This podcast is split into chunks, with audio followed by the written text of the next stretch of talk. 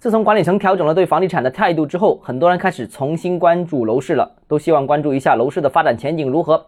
最近这段时间啊，国外很多投行纷纷发表了对中国楼市后市的看法。今天我们跟大家聊一下啊，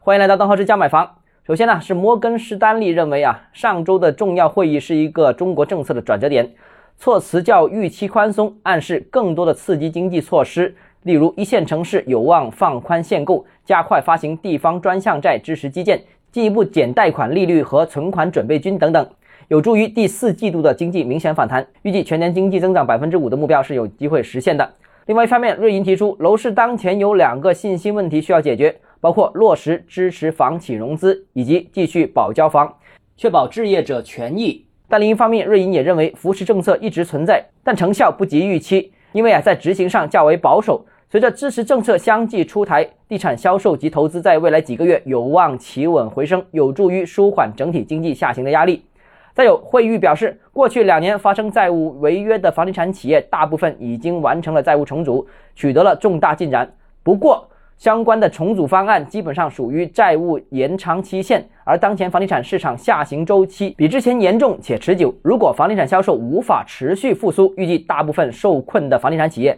仍然将会面临债务压力。总的来说啊，各大投行还是比此前更加看好中国房地产市场。过去两年，由于房价持续下跌，很多人对楼市已经丧失了信心。尽管管理层已经表了态支持楼市，但其实很多人仍然对房地产市场没有信心。多数人，我相信必须等到楼市已经复苏，甚至明显复苏之后，才会改变看法。当然了，如果后知后觉太晚的话，也会错过最好的介入时机。好了，今天节目到这里。如果你个人购房有其他疑问，想跟我交流的话，欢迎私信我，或者添加我个人微信，账号是教买房六个字拼音首字母小写，就是微信号 d h e z j m f。想提高财富管理认知，请关注我，也欢迎评论、点赞、转发。